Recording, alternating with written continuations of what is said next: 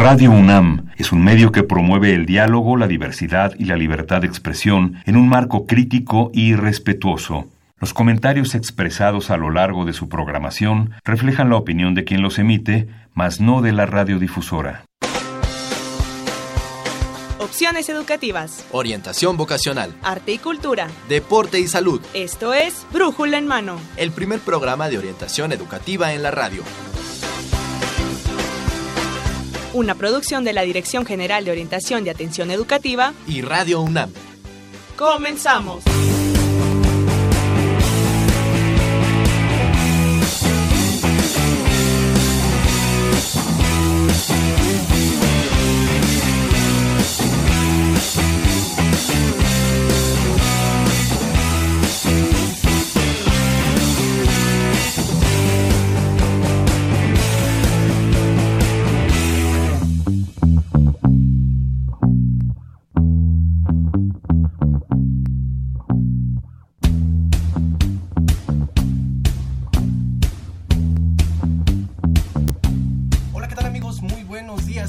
A Brújula en Mano, el primer programa de orientación educativa en la radio. Esta es una coproducción entre la Dirección General de Orientación y Atención Educativa y Radio UNAM. Hoy, lunes 25 de marzo 2019, vamos cerrando el mes de marzo, pero vamos abriendo nuestra transmisión número 1184 a través del 860 de amplitud modulada y en internet en www.radiounam.unam.mx. Yo soy Miguel González, los invito a que se queden con nosotros durante los próximos minutos porque vamos a conocer un poco más de una de las ya 125 licenciaturas que tiene nuestra máxima casa de estudios. Vamos a conocer una facultad que es facultad de reciente creación, aunque ya existía, discúlpeme, como escuela. Vamos a hablar de las carreras de la Facultad de Música de la UNAM. Y también, más adelante y relacionado con el tema de la música, pues vamos a conocer qué es la musicoterapia y qué beneficios tiene para nosotros, para la salud. Así que no te despegues del 860 de amplitud modulada. Y bueno, pues ya sabiendo los temas, ¿qué te parece si conocemos los obsequios que tenemos para ti, que tenemos para ustedes el día de hoy? Hoy tengo dos revistas Interpretatio, la revista hermenéutica del Instituto de Investigaciones Filológicas, solo tienen que llamarnos al 55 36 89 89 o 55 36 43 39 o nos pueden escribir al correo brújula en mano arroba unam.mx para que se comuniquen con nosotros. En Facebook nos pueden escuchar y nos pueden pueden ver ya, nos encuentran como brújula en mano. Así que ahí recibiremos todos sus mensajes, todos sus eh, comentarios y también si quieren participar por una de estas dos revistas Interpretatio, lo podrán hacer. Y bueno, Ahora sí ya conociste los temas, ahora sí ya conocemos los regalos. ¿Qué te parece, amigo Red Escucha, si arrancamos con Orientación educativa? ¿Te gusta cantar? Tu belleza nada igualará jamás. ¿O tocas algún instrumento? Bueno, ¿sabías que la UNAM cuenta con la única facultad especializada en música? Así es, en la Facultad de Música se imparten seis licenciaturas especializadas enteramente en música. Entre ellas se encuentran las licenciaturas en canto, educación musical, etnomusicología, entre otras. Pero no solo saldrás aprendiendo a cantar o sabiendo tocar un instrumento. La facultad se encarga de que seas todo un especialista en música, con materias como música mexicana, lenguaje musical, historia de la música universal, muchísimas más clases que te volverán, poco a poco, en todo un especialista del tema. ¿Quieres saber más? Entonces quédate con nosotros y con la Facultad de Música de la UNAM. Exactamente, quédense con nosotros y con la Facultad de Música de la UNAM si quieren conocer más de las seis licenciaturas que tiene esta Facultad de Música. Para esto quiero darle la bienvenida a la maestra Eunice Padilla. Ella es profesora de tiempo completo en la Facultad de Música de nuestra máxima casa de estudios, donde ella imparte las cátedras de clavecín y música de cámara. Así que aquellos interesados en formar parte de esta comunidad, pues van a tener que pasar por las manos y por el conocimiento de la maestra Padilla. Maestra, buenos días. Gracias por estar con nosotros. Bienvenida. Buenos días. Es un gusto para mí estar con ustedes hoy en este programa. Fíjense que les voy a presumir un poco el currículum de la maestra Padilla. ¿eh? Ella es, es, este, originaria de aquí, de la Ciudad de México, aunque fue graduada y con mención honorífica y medalla Gavino Barreda en la licenciatura en piano en la Facultad de Música de la UNAM. Tiene el grado de maestro con mención honorífica en clavecín y en fortepiano por el New England Conservatory of Music de la ciudad de Boston, Massachusetts. Así esto, es. esto ahí. Él se ha presentado como solista y camerista en recitales y conciertos en diversas salas de nuestra República Mexicana, pero no le fue suficiente. Ella también se fue a Sudamérica, a los Estados Unidos y a Europa para también dar a conocer todo lo que ella sabe y todo lo que ha conocido de la música. Más adelante les daré más información sobre, sobre la maestra Padilla, pero bueno, pues qué bueno que está una personalidad que conoce mucho y que es una apasionada de la música para hablarnos precisamente pues de la música. Eh, a veces se nos hace como muy sencillo este arte de la música, cantamos bajo la regadera y a veces se nos da por tocar algún instrumento y ya nos sentimos músicos. Maestra Padilla, ¿qué diferencia hay entre tocar un instrumento y ser un músico? Bueno, pues yo creo que todos podemos tocar un instrumento, ¿no? El, tener eh, como hobby eh, el tocar instrumentos me parece una maravillosa idea y creo que todos lo podemos hacer en mayor o menor grado. Ahora, dedicarse profesionalmente a la música no solamente implica tocar muy bien a un nivel profesional o de excelencia del instrumento, sino también un conocimiento en todos los, los ámbitos de, de la música, ¿no? Y este, este trabajo, la manera de llegar a ser un músico profesional, pues necesita muchísima disciplina y muchísimo tiempo, ¿no? De, de, hacerlo. Entonces, bueno, hacerlo como un hobby, yo puedo tener otra profesión y tener como hobby tocar el violín o tocar el piano, la guitarra, la flauta, lo que sea, o, o varios instrumentos, pero dedicarse de manera profesional, pues implica otro tipo de actitud frente al, al instrumento y frente a la vida. La música será la profesión y será la que ocupe realmente, pues casi todo el tiempo de la vida de la persona. Ah, o sea, pues la, la, diferencia entre el hobby, ¿no? Como sí, dice usted. Pues sí, sí, una cosa es tocar por hobby, que realmente me parece importantísimo que desde niños eh, nos, nos eh, inculquen la formación musical en la escuela y en la casa y tocar un instrumento me parece maravilloso. Y de ahí viene el despertar de la vocación para convertirte en un profesional. Exactamente. O sea, el, el profesional de la música se hace desde niño. Exacto. Ay, yo conocí la guitarra hasta la prepa, imagínense. Vamos a hablar en concreto, maestra, de la Facultad de Música uh -huh. ahora, que bueno, es hace algunos años, ¿no? Que fue nombrada facultad. Sí, primero eh, fue Escuela Nacional de Música durante mucho tiempo y ahora ya afortunadamente es Facultad de Música. Tenemos también eh, desde el nivel inicial en el Centro de Iniciación Musical, eh, tenemos luego el, el um, ciclo propedéutico, la licenciatura y el posgrado. Es una escuela muy completa. Perfecto. ¿Cuál es el objetivo principal de la Facultad de Música? A ver, para que nos quede claro. Bueno, pues es evidentemente formar profesionales de la música y los va a formar en distintas áreas, ya sea tanto de la investigación como eh, de la eh, educación musical en distintos ámbitos como la enseñanza, la promoción y la y la extensión y también por supuesto y creo que principalmente en la formación eh, para ser músico de concierto en distintas áreas, bueno, la interpretación, la docencia y la difusión de la de la música. Perfecto. Uh -huh. Hay, y en la cápsula escuchábamos que hay seis licenciaturas. Tenemos seis la... licenciaturas. ¿Cuáles son estas licenciaturas? Porque la música es amplia. Es muy amplia. Entonces, bueno, uno tiene que elegir una carrera, ¿no? Ajá. Una licenciatura. Entonces, en, en, estas seis carreras que imparte la Facultad de Música, tenemos, por ejemplo, la licenciatura en piano, la licenciatura en canto, en composición, eh, en educación musical, en etnomusicología y en eh, instrumentista. Esta área del instrumentista se divide a su vez en varias especialidades en varios instrumentos que se agrupan como licenciado instrumentista, pero ahí tenemos que, por ejemplo, puedes elegir entre estudiar acordeón, arpa, clavecín, por ejemplo, corno francés, fagot, flauta, órgano, percusiones, muchos instrumentos. Entiendo que si escojo la licenciatura de instrumentista, solamente ¿Tendré que especializarme en uno de estos instrumentos En o uno. puedo hacer No, un- un- tienes que especializarte en uno de esos instrumentos.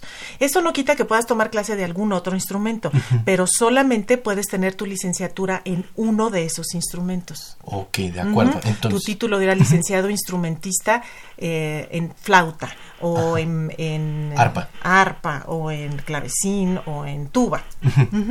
perfecto, de acuerdo. Ah, tanto, bueno, piano, ¿por qué no entra dentro de la licenciatura de instrumentista? Es que son muy exclusivos. No, el, por costumbre siempre se ha manejado que el, el- el piano como un instrumento aparte y, y digamos que en, en los planes y programas de, de estudio siempre se ha estado aparte la licenciatura en piano. Es un instrumento, como lo, bien lo mencionas, pero eh, lleva una serie de asignaturas eh, muy particulares que solamente llevan los pianistas, a diferencia del licenciado instrumentista que aunque lleven un instrumento muy distinto, llevan muchas materias comunes. Ah, ok. Es básicamente por eso. Ah, perfecto, perfecto. Entonces son seis licenciaturas, piano, canto, composición, educación musical, etnomusicología e instrumentista, Exacto. que está a su vez Se divide en varios instrumentos. en varios instrumentos, de acuerdo. Eh, si quisiera ingresar a una de estas seis licenciaturas, maestra Padilla, ¿cuáles son las habilidades que yo debería poseer, que ya debería traer para poder ingresar a una de estas licenciaturas? ¿Qué es lo que requiero para ser un aspirante a la Facultad de, de Música? Esta escuela es muy particular porque eh, uno no puede eh, salir de la prepa y pretender ingresar a la licenciatura en, en- en música en alguno de los campos que hemos mencionado de manera directa. Nosotros eh, es necesario que, que el aspirante curse un propedéutico de tres años. Este propedéutico se puede cursar de manera paralela a los estudios de prepa, ¿no? Uno, saliendo de la secundaria Ah, pueden hacer este ciclo propedéutico paralelo a los estudios de prepa o puedes estar cursando la prepa en el segundo o tercer año o puedes haber terminado la prepa, pero es fundamental que curses los tres años de propedéutico. Incluso para ingresar a este propedéutico es necesario que ya cuentes con estudios musicales eh, en el instrumento en el que quieras entrar y haces un examen de ingreso. En este examen de ingreso, eh, tú presentas un examen de aptitudes musicales generales y un examen de área específica. Eh, esto es, si quieres ir a canto, presentas un examen de canto, si quieres entrar a piano, presentas un examen de piano que tiene unas características muy particulares. Eh, y una vez que cursas estos tres años de propedéutico, puedes ingresar a la licenciatura presentando el, ingle- el pase, ya teniendo pase reglamentado si vienes de prepas de la UNAM, o bien presentando el, el examen de ingreso a la UNAM y además un examen de área específica de ingreso a licenciatura en la propia facultad. Entonces, maestra Padilla, usted lo que recomienda es que este eh, propedéutico se tome mientras está el muchacho en la preparatoria para que no cuando termine la preparatoria todavía tenga que pasar Exacto. ese... Exacto. Y mientras más joven inicies el estudio de la música, mejor. ¿Por qué? Pues porque está uno más fresco, el, el cerebro está más joven, uno puede tener mejores conexiones entre tus, tus neuronas y evidentemente como, como el ballet, por ejemplo, o como cualquier cuestión física, mientras más jóvenes lo hagamos, nuestro cuerpo lo aprende más rápido y lo aprende mejor. Entonces es muy recomendable, sobre todo en las áreas de, de instrumentista o de piano, ingresar joven. Sí, perfecto. Oiga, maestra Padilla, me surge una pregunta y que sobre todo a veces con las licenciaturas que son del área de humanidades, que tienen que ver con el arte, y la mayoría de los papás se preguntan de qué van a vivir los muchachos que estudian música, que son instrumentistas. ¿Es una actividad eh, redituable en términos económicos estudiar esta licenciatura? A ver, cuéntenos, maestra Padilla, usted que ya está en, en este campo. Claro, bueno, siempre los papás se preocupan muchísimo porque porque creen que sus hijos se van a morir de hambre estudiando música. Eh, lo, lo viví, ¿no? Por propia experiencia, mi papá decía, no, vas a ser un musiquillo muerto de hambre. Entonces, mm, esa, esa idea tiene muchísima gente. Yo, yo creo que no hay nada más alejado de la realidad evidentemente uno tiene que construirse su futuro, ¿no? Uno tiene que, que inventarse el futuro eh, basándose en una buena formación, ¿no? Si uno tiene una buena formación y tiene, y tiene visión, creo que eh, en este momento uno puede crearse oportunidades de trabajo y como dicen por ahí, no hay músico arrepentido y eh, si uno es bueno en lo que hace, las puertas se abren y hay bastante campo de trabajo. El músico puede dedicarse a la docencia, puede dedicarse a dar conciertos, puede trabajar en sector público, sector privado, puede ser maestro en, em, instituciones públicas, en instituciones eh, privadas, eh, puede dedicarse eh, bueno, si son compositores, pueden dedicarse a hacer música para cine, para teatro, multimedia, etcétera. Hay un campo de trabajo muy amplio que a lo mejor uno no se imagina cuando no tiene nada que ver con la música. Pero hay bastante campo de trabajo. También otra cosa importantísima es que siempre todo lo tenemos muy centrado aquí en la, en la Ciudad de México y en el resto de, de la República, en otras ciudades, realmente están hambrientos de tener músicos, de para formar orquestas, para dar clases, para formar desde los niños hasta los adultos. O sea, hay un gran campo de, de trabajo en la música. Fíjense que escucho a la maestra Padilla y yo digo, no le tiene miedo al micrófono. es tal vez una de las habilidades que se van desarrollando. Eh, eh, ahora sí que tengo aquí en mis notas. Recibió, eh, este, bueno, es desde 1997 clavecinista y fortepianista del grupo La eh, Fontegara. Fontegara, Fontegara. Recibió la distinción Universidad Nacional para Jóvenes Académicos en el año de 1999 en el área de creación artística y difusión de la cultura. Tal vez eso es un gran reconocimiento o una sensación. ¿Qué sintió usted de que puede decir, bueno, yo contribuyo a que la cultura pueda tener un espacio en nuestra sociedad?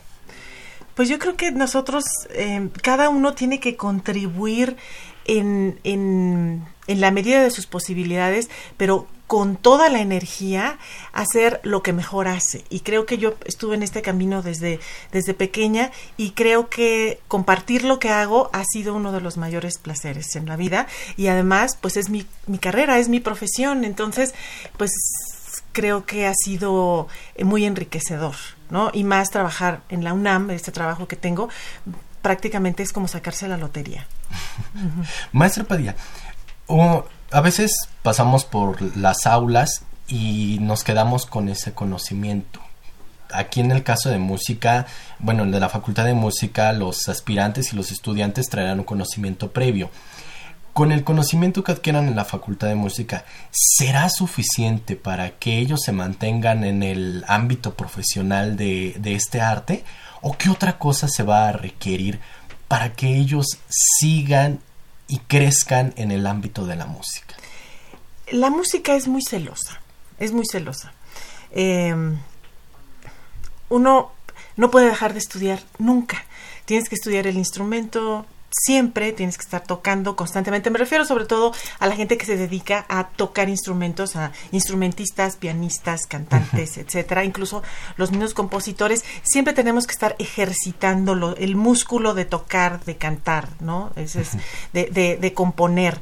Eh, por otro lado, si te dedicas, no sé, a la etnomusicología, el músculo de la investigación y de la y, y de, y de mm, eh, escribir tiene que estar presente, ¿no? Entonces es una carrera, creo que el, el terminar una licenciatura es el inicio de tu vida profesional y en tu vida profesional siempre tienes que estar estudiando. Puedes hacer un posgrado, si te vas a dedicar a tocar en una orquesta, tienes que estudiar para lo que tocas en la orquesta. Entonces, creo que la formación nunca termina y eso puede sonar a lo mejor eh, un poco eh, amenazante, pero creo que a los que nos dedicamos a la música nos genera un gran placer.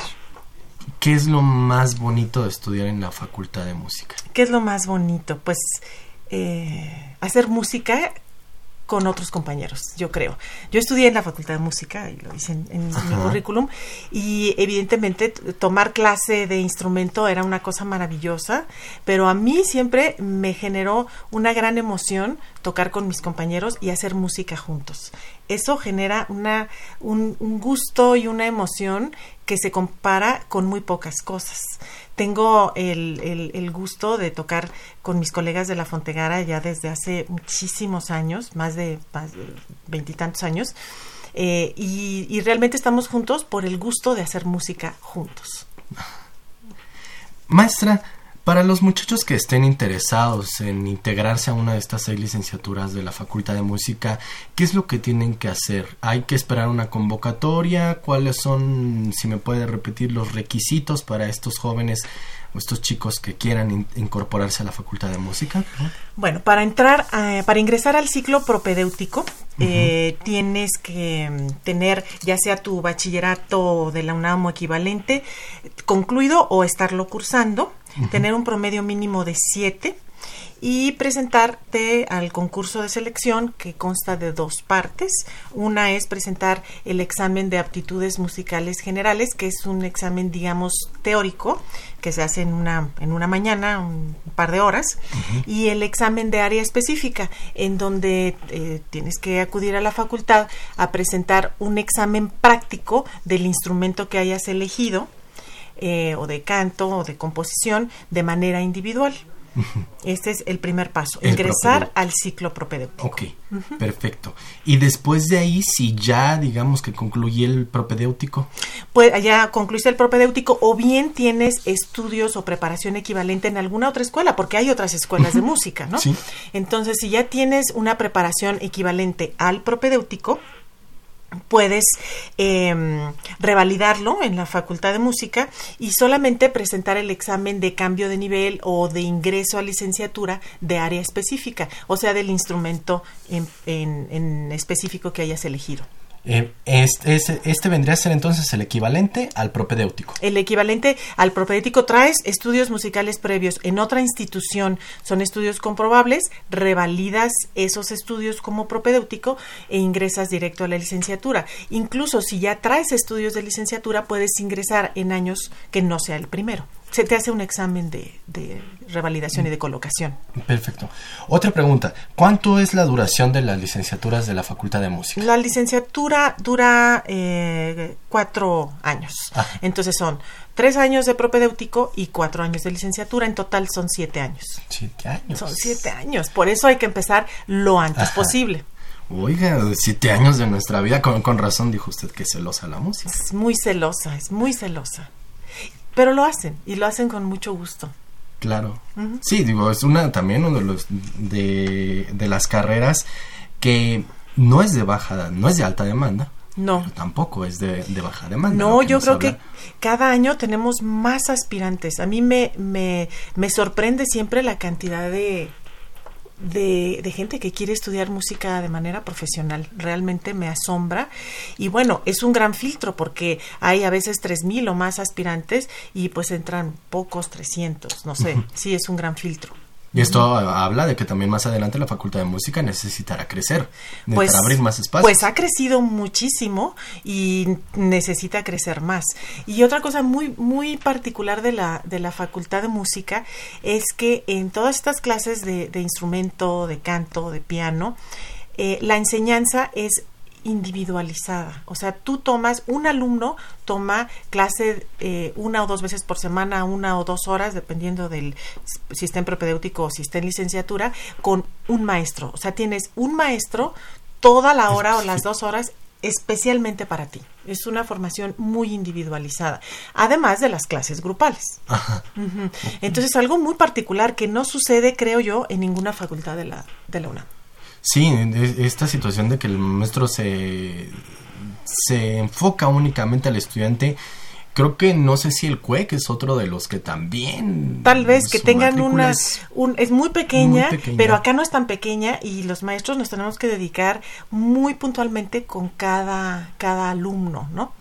Porque es, un, es algo muy detallado. Tienes que tener un gran gusto por el, por el detalle como alumno, ser muy disciplinado para estudiar y el maestro te va acompañando, ¿no? En esta formación a lo largo de los siete años.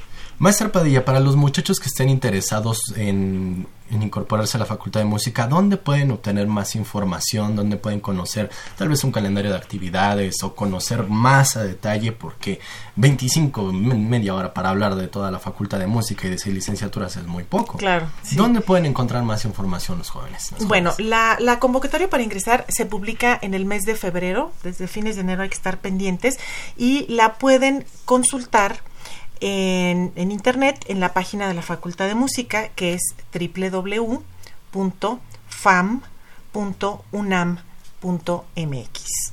Eh, la Facultad de Música se encuentra ubicada en Coyoacán, en Chicotencatl 126, en la colonia del Carmen, en la delegación Coyoacán. Está muy cerca de División del Norte.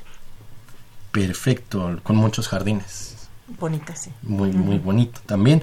Eh, para prácticamente el tiempo de este bloque se nos termina, maestra Padilla, pero quisiera que le enviara un mensaje a los jóvenes y tal vez en específico a los papás que aún siguen renuentes a que sus hijos estudien una licenciatura en artes. A veces dicen, primero me estudias una carrera y ya luego te metes a... Esa es una carrera también. Claro.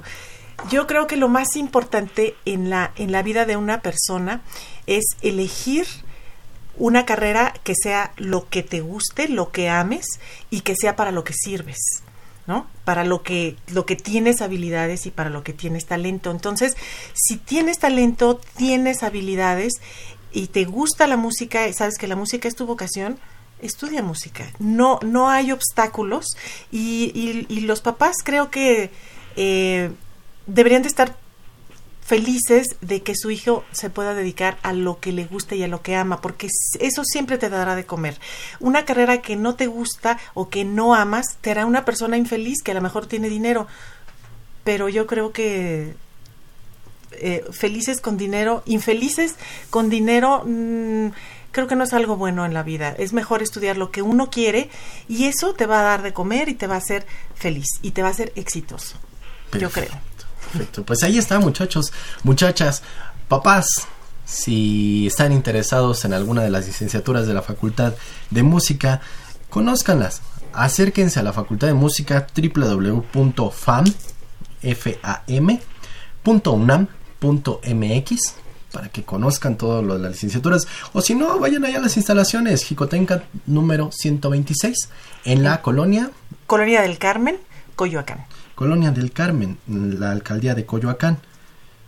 Entonces ahí podrán visitar las instalaciones, conocer todo, conozcan el plan de estudios www.fam.unam.mx. Las licenciaturas piano, canto, composición, educación musical, etnomusicología e instrumentista. Conozcan todos los instrumentos en los que se pueden especializar si quieren ser instrumentistas. Exacto. Y bueno, pues el tiempo se nos termina. Yo quiero agradecer a la maestra Eunice Padilla, profesora de tiempo completo en la Facultad de Música de nuestra UNAM, donde imparte las cátedras de clavecín y música de cámara. Gracias, maestra Padilla, por haber estado con nosotros. Es un gusto para mí. Muchas gracias a, ustedes por la invitación. Muchas gracias. Y bueno, amigos, recuerden que tenemos regalos para ustedes. Dos revistas. Interpretatio es la revista de hermenéutica del Instituto de Investigaciones Filológicas. Solo se comunican con nosotros. 55 36 89 89 55 36 43 39. Nos dicen quiero participar por estas revistas y entrar en el sorteo. También en nuestra transmisión en Facebook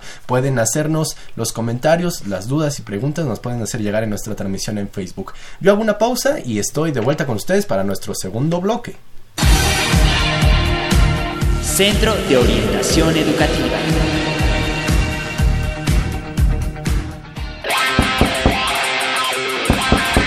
Hola, hola.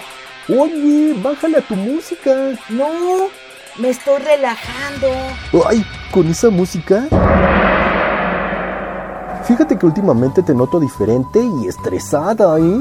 Ay, sí, así me siento. Por eso ya iré a sesiones de musicoterapia. Pero no así, amiga. Pues no sé tú, pero necesito una terapia de relajación. Mi cuerpo y mi mente ya lo necesitan. Sí, y la musicoterapia te ayudará porque combina lo musical y los sonidos vocales. Ay, qué rico. La musicoterapia es como... es un momento de relajación que activa mis sentidos y mis emociones. Y ya que hablamos de emociones, oye, ¿por qué Ya no te emocionaste, ¿verdad? Claro, por eso me gustaría ser músico. Ay, pero no necesitas ser músico estudioso para ser musicoterapeuta. Necesitas Mira, que... luego luego lo investigo, ¿qué te parece? Pero ¿sabías que uno de los tantos beneficios que tiene la musicoterapia es elevar tu autoestima, verdad? Claro, y también te ayuda a salir adelante con los problemas psicológicos. Mejor vayamos con el especialista para que nos guíe con el tratamiento.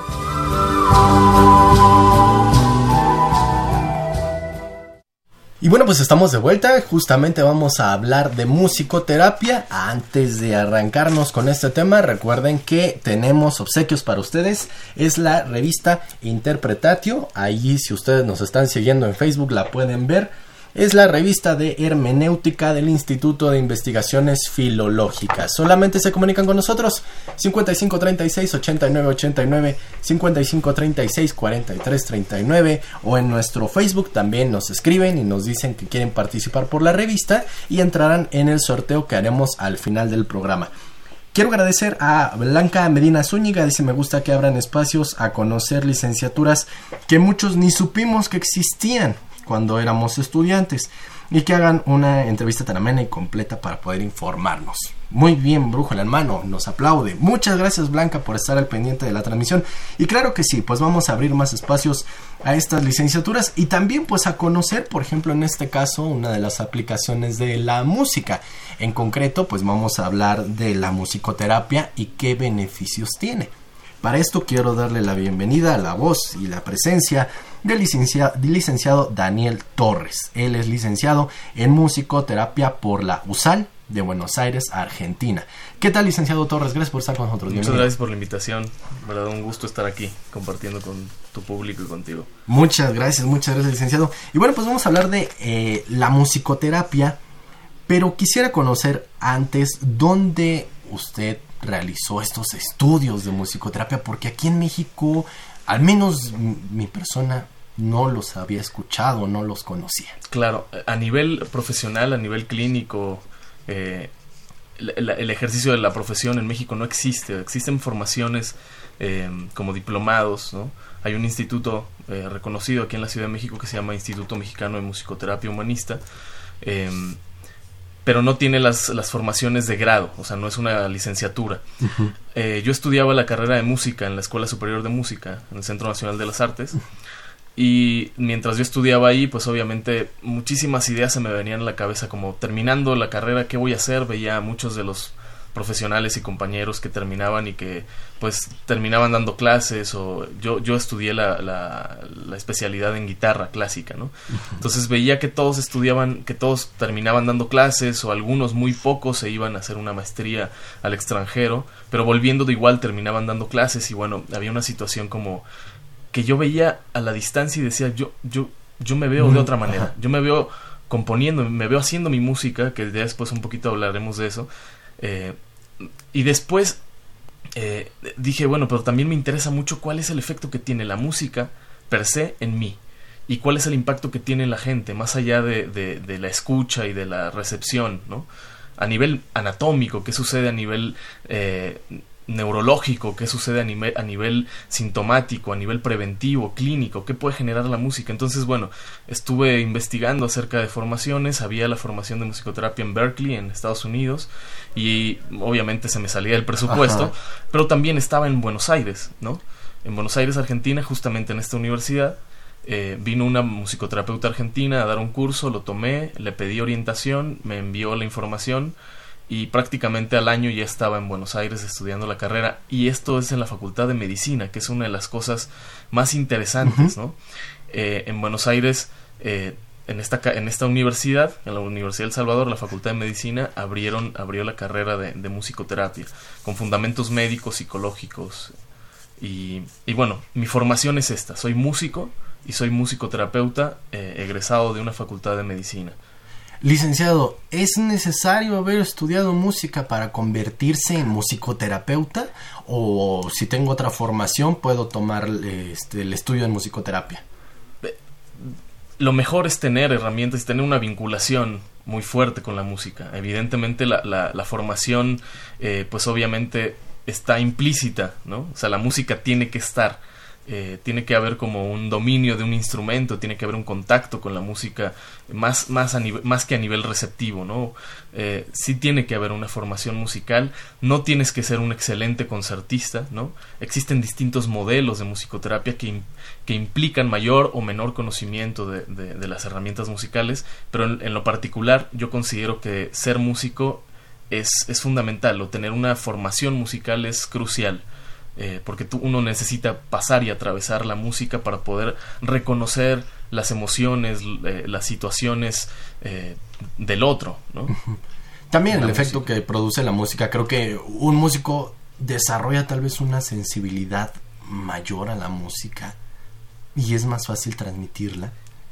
Sí, Sí, o sea, muchas veces si te vas del otro lado, o sea, si te pasas de, de, pasas de rosca, ¿no? O sea, si, te pasas para el otro lado, eh, a veces uno se vuelve muy obsesivo con cuestiones sonoras, musicales, y la musicoterapia no necesitas tener esa, esa, esa obsesión de alguna manera, o sea, sí en el estudio y en la búsqueda, pero no en, en la estética, por ejemplo, ¿no? con un paciente, por ejemplo, yo trabajo en, la clínica con niños con autismo, eh, con, en, por ejemplo, con un paciente con autismo uno no va a encontrar la estética en la música, ¿no?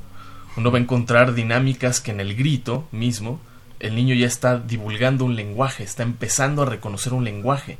O sea, los niños con autismo eh, en su gran mayoría tienen este, este, tipo de síntomas que no, no, no desarrollan un lenguaje oral eh, temprano y, y hay, tienen muchas dificultades para ello.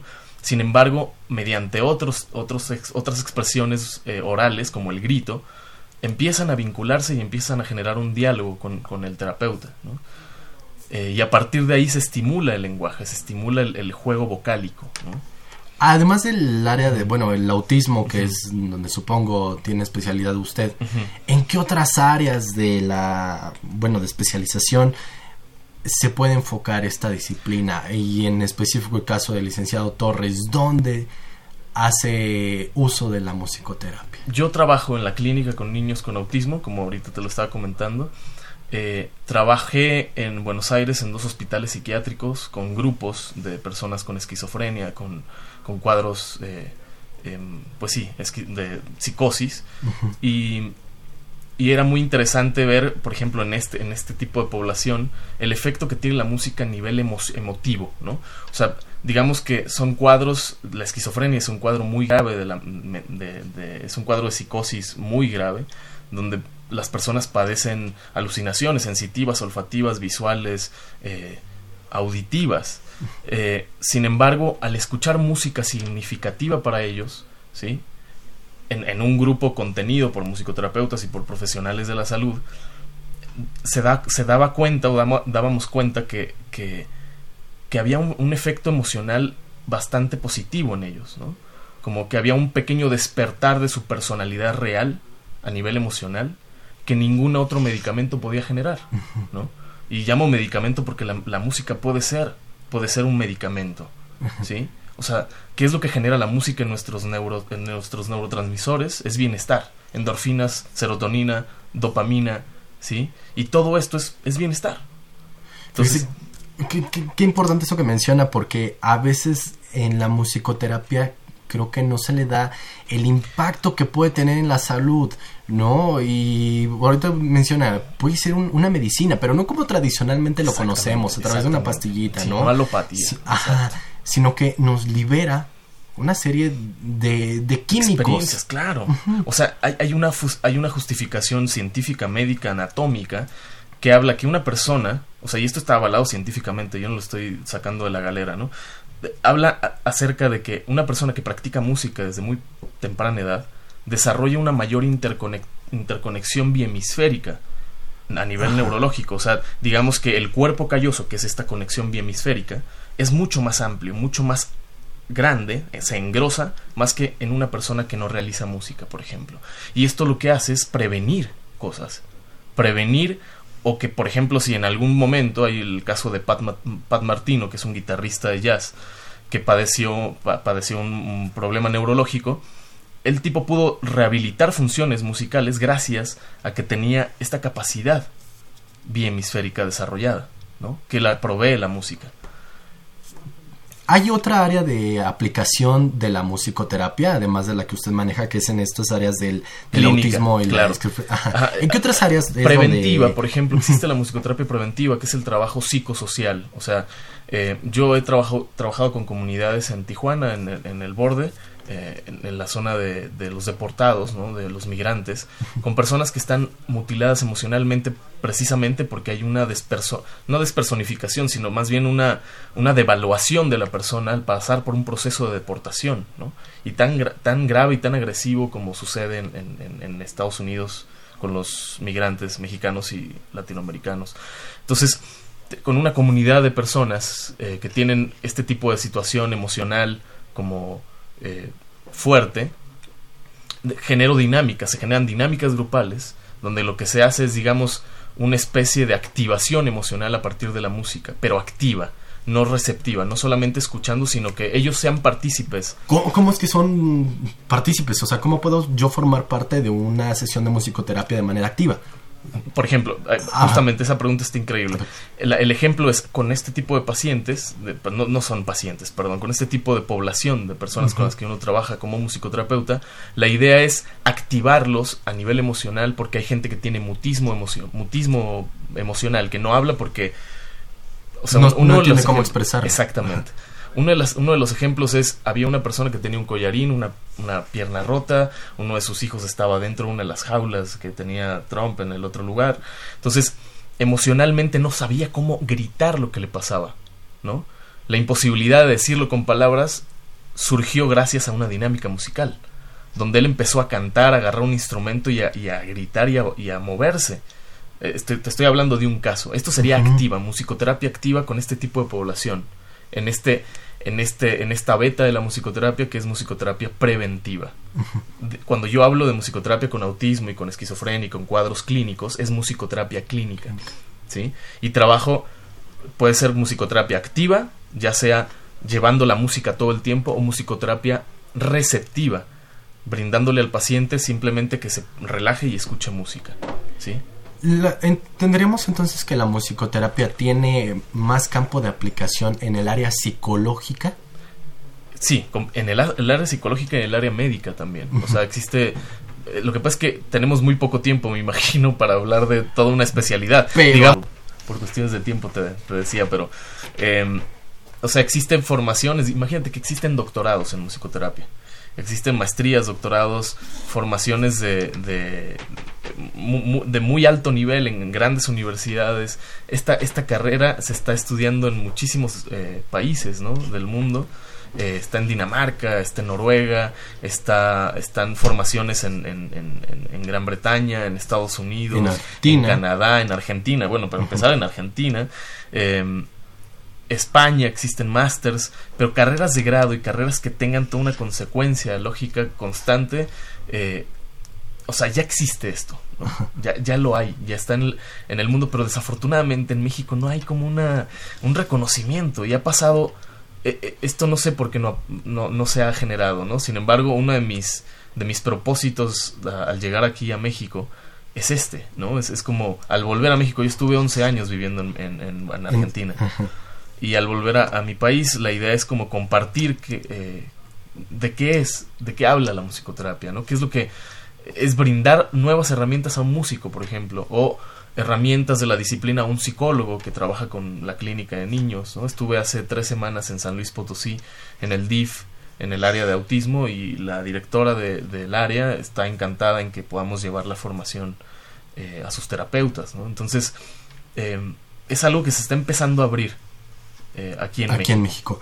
Hay una de las, eh, este, mm, cuestiones que en la transmisión nos comentan. Alex Hernández dice un tema por demás interesante y tan poco conocido. Existen foros, Existen congresos, existen jornadas. Sí, no, no, no, imagínate. El próximo año es el Congreso Mundial de Musicoterapia en Sudáfrica. Yo estuve en el Congreso Mundial de Musicoterapia en Buenos Aires en el 2008. Y desde ese año, bueno, desde antes, obviamente, cada dos años, dos o tres años, no recuerdo bien, depende, se, se realiza el, Congreso Mundial de Musicoterapia. El anterior, este que va a ser en Sudáfrica, el anterior fue en, en, en este, en Austria, creo. Después, el anterior fue en, en, en, Corea. O sea, ha, existido.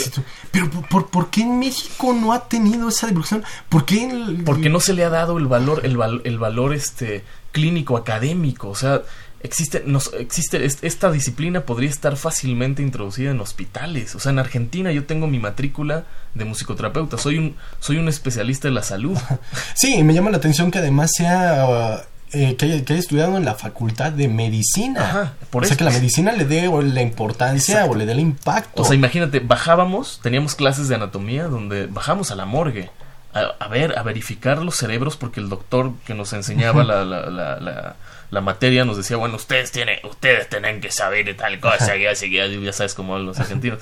Era un, era un genio el tipo. Es más, en esa época los exámenes los teníamos que hacer con dibujos, ¿no? Eran, era, bueno, dibujame el, el exocráneo, el endocráneo, los, eh, decime cuáles son los pares craneales, o sea, una, una carrera médica, pero donde está involucrada la música, el entendimiento de la música a nivel médico, anatómico, fisiológico, eh, neuro, de, neuroanatómico, o sea, y todo esto es lo que siento que hay que traerlo al país. Hay, tiene que evolucionar aquí en el país. Ya existe.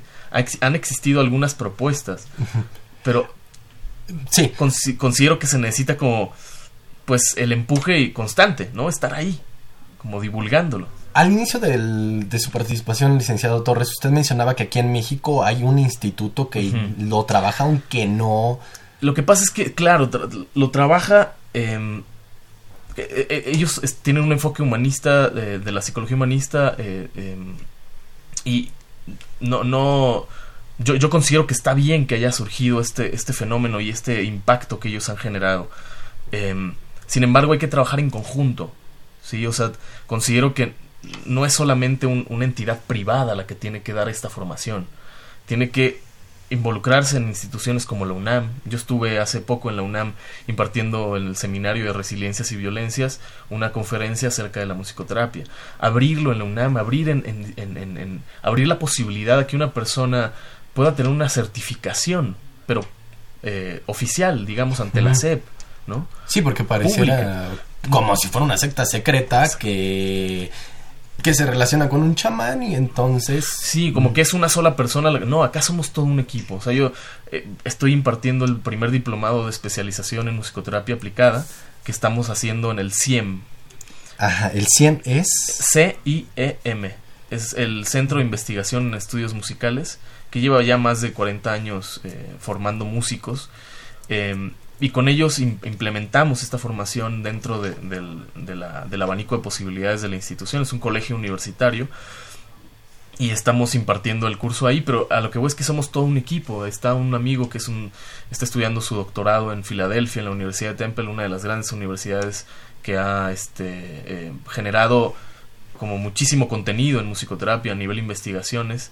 Eh, tenemos colaboradores en Argentina en un laboratorio de, de neurociencias en Buenos Aires, eh, colegas que trabajan y se especializan mucho en autismo también allá en Argentina, eh, otra está también la directora de la carrera de musicoterapia en Mendoza, eh, Argentina, que también da formaciones de maestría en, España, o sea, somos todo un equipo, ¿no? Incluso aquí gente en México que también ha estado trabajando en la Universidad de Guanajuato, el, el maestro Joseph, que es catalán, su apellido siempre se me Jeffrey o Joffre o no me acuerdo porque no sé cómo pronunciarlo.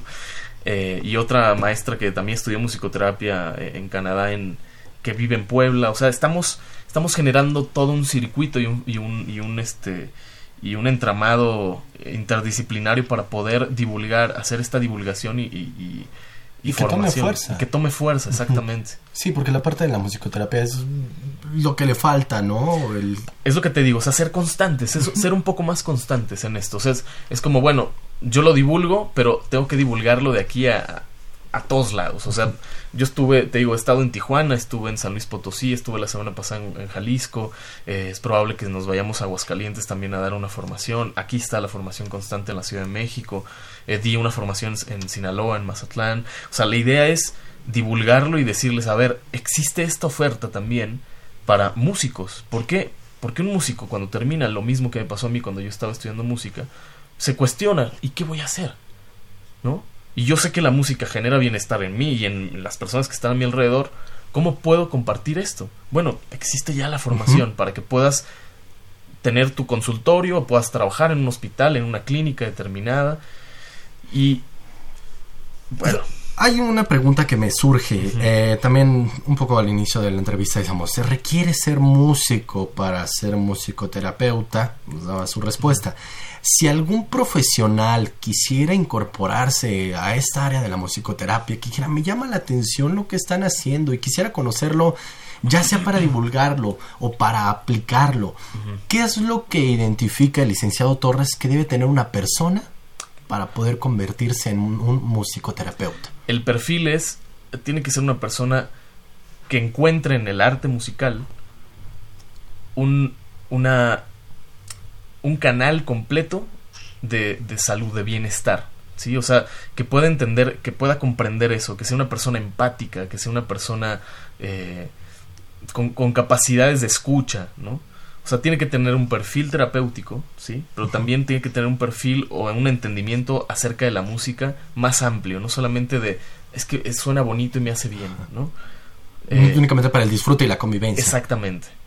Sí, incluso yo, yo, yo hace unos días hablaba con un, con un colega, bueno, tenemos, andamos bien de tiempo. Sí, sí, sí, sí, adelante, adelante. hace unos días hablaba con un colega eh, que, que consideraba que actualmente la música cumple una función más eh, de un producto comercial, mercantil, ¿sí?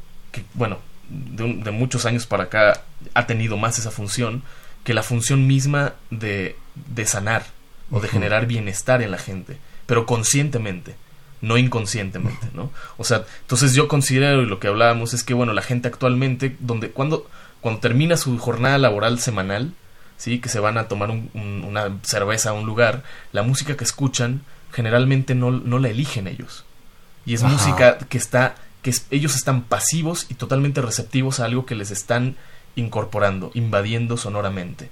Sus recuerdos más importantes, que son esos cuando salen de su jornada laboral con la gente que quieren, están asociados a esa música. Entonces, lo que sucede es que actualmente la música está avasallando todas las emocionalidades humanas. Al menos en México sucede, yo lo veo acá, ¿no? Es muy diferente a un, a un, grupo de personas que dicen, ¿sabes qué? Vamos a Parker, a Linux, a escuchar jazz, a tales músicos que son unos genios, eh, y, a, disfrutar de eso, y ahí tú, de, tú diriges tu, tu emocionalidad de la, con la música. Ahí tú, tú eres un poco más consciente. Yo me refiero a ese tipo de población. ¿sí? O sea, generalmente estamos avasallados con esta cuestión de tener música por todos lados, música que ya no tiene ningún sentido ni estético, ni consciente, ni de bienestar, ni de, ni de lírica incluso, ¿no? Cuando tú empiezas a elegir esto, cuando tú empiezas a decidir por la música, entonces hay un avance de conciencia, hay un avance incluso de bienestar. Tú estás eligiendo algo. Licenciado Torres, vamos ahora sí prácticamente cerrando nuestra entrevista, pero quisiera que recapitulemos lo que se ha hablado, llegar a una gran conclusión y muchas de las preguntas o la que nos llega a surgir es ¿cuál es el efecto más grande que tiene la música en nosotros? En el caso de un estudiante universitario que puede estar sometido a un estrés demasiado grande por las materias, por los exámenes, ¿de qué manera podría impactar incorporarse a una sesión este, de musicoterapia? La música nos brinda capacidades resilientes. Es una de las principales eh, herramientas que, nos brinda la musicoterapia, la música en sí, ¿no? Independientemente si, si eres o no músico, tú puedes pasar por un proceso de musicoterapia. Eh, la música es una de las pocas actividades humanas que produce la activación completa de toda la corteza cerebral. O sea, es de las pocas activaciones, de las pocas actividades que generan esta activación. Eh, libera endorfinas, serotoninas, dopamina, eh, etcétera. O sea, digamos que vuelvo a, a lo que decía hace ratito, la, la música es, es, un tipo de medicina, ¿sí? De medicina preventiva, preventiva, ¿sí? O sea, genera bienestar. Yo lo que, lo que les puedo llegar a, a, a comentar es, te puedo pasar mis redes sociales. Claro, también, ¿sí? por favor. Eh, el correo, todo lo que necesiten y que divulguemos la formación por si alguien quiere como introducirse más en esta, en esta área. ¿sí? Nos pregunta, ¿toda la música puede liberarnos esta, estos químicos? O sea, si yo de repente estoy estudiando y quiero meterme en esta, en esta área de la terapia musical, toda la música me puede ayudar a entrar en este estado de bienestar? Eh, en realidad no es, no es toda la música, es la, la, música que a uno le genera bienestar es muy subjetiva. ¿no? Entonces, es esa la música con la que uno trabaja como terapeuta. ¿sí? O sea, por ejemplo, el caso que me ponías de un estudiante que está bajo un nivel de estrés por exámenes, por preguntas existenciales de qué va a suceder después de la carrera, por cuestiones económicas, etcétera. Eh, esa persona puede, de alguna manera, puede hacerse generar un bienestar, ¿sí? Escuchando algo de música. Pero cuando tiene un terapeuta a un lado, un musicoterapeuta en este caso, en este caso, el musicoterapeuta guía Ajá. este proceso de bienestar, ¿sí? Perfecto. Por eso entonces mejor acerquémonos con el licenciado Daniel Torres para conocer cómo es una, una terapia, una musicoterapia. Exactamente. Cómo es la sesión de musicoterapia activa. Exactamente. ¿De qué manera nos ayuda? ¿Me podría regalar entonces sí, este, su correo, claro sus redes sí. sociales? Mi correo es, claro, dan, dantor, dantoart es el correo dantoart arroba gmail.com uh -huh. y mis, mis redes sociales yo soy compositor, soy, soy músico también, eh, compositor de, de temas eh, más ligados al jazz y al world music. Eh, y me pueden encontrar, mi página es Dantor Music. ¿Dantor? Dantor Music. Music. Ajá. Este es .com. Ese, ese es el, el, el digamos, el, el, fanpage de Ah, ok, de en Facebook. Ajá, en, en Facebook. Facebook. esto es. Ok, de acuerdo. Entonces en Facebook encontramos a Dantor Music en uh -huh. Facebook. Y si no, también pueden escribir a dantoart, dantoart arroba gmail.com gmail para conocer todo esto bien, para que les dé información porque él conoce más acerca de los foros, de los congresos, de diplomados que hay en musicoterapia. Exactamente. Pues amigos, una de las aplicaciones que tiene la música y que nos puede traer un bienestar acompañados de un musicoterapeuta como el licenciado Daniel Torres, que es licenciado en musicoterapia por la USAL de Buenos Aires en Argentina. Licenciado, muchas, muchas gracias por gracias, esa información. Muchas gracias, Miguel. Y bueno, pues ahí está la información, amigos que están en el Facebook y que nos siguen. El tiempo se nos termina, se nos termina brújula en mano, pero recuerden que nosotros tenemos una cita el próximo lunes y también tienen una cita con nosotros en TV UNAM a través del canal 20.1 porque el día de hoy también arrancamos la serie de la violencia al buen trato en las relaciones en jóvenes. Es una serie muy interesante acerca de la violencia que se suscita en las relaciones de pareja, principalmente en jóvenes. E inició hoy, 25 de marzo, va a terminar el próximo viernes 29 de marzo. Tiene la cita en TV UNAM de las 10 a las 11 de la mañana. TV UNAM, canal 20.1 de televisión abierta y también en Facebook, y también en internet, tvunam.unam.mx. Y bueno, pues ahora sí ya, se nos termina Brújula en Mano. Licenciado, gracias por haber estado con nosotros. Muchas gracias. Gracias a todos los que estuvieron con nosotros a través de la transmisión de Facebook. Gracias a mi Socorro Montes que estuvo en los controles técnicos, en la producción. También quiero agradecer a Marina Estrella, a Francisco Orozco y a Miguel Belmont. En la realización y producción general quiero agradecer a Saúl Rodríguez Montante y de estos micrófonos se despide Miguel González. Por favor, sea feliz y quédese en compañía de Radio UNAM. La Dirección General de Orientación y Atención Educativa y Radio UNAM presentaron Brújula en Mano, el primer programa de orientación educativa en la radio.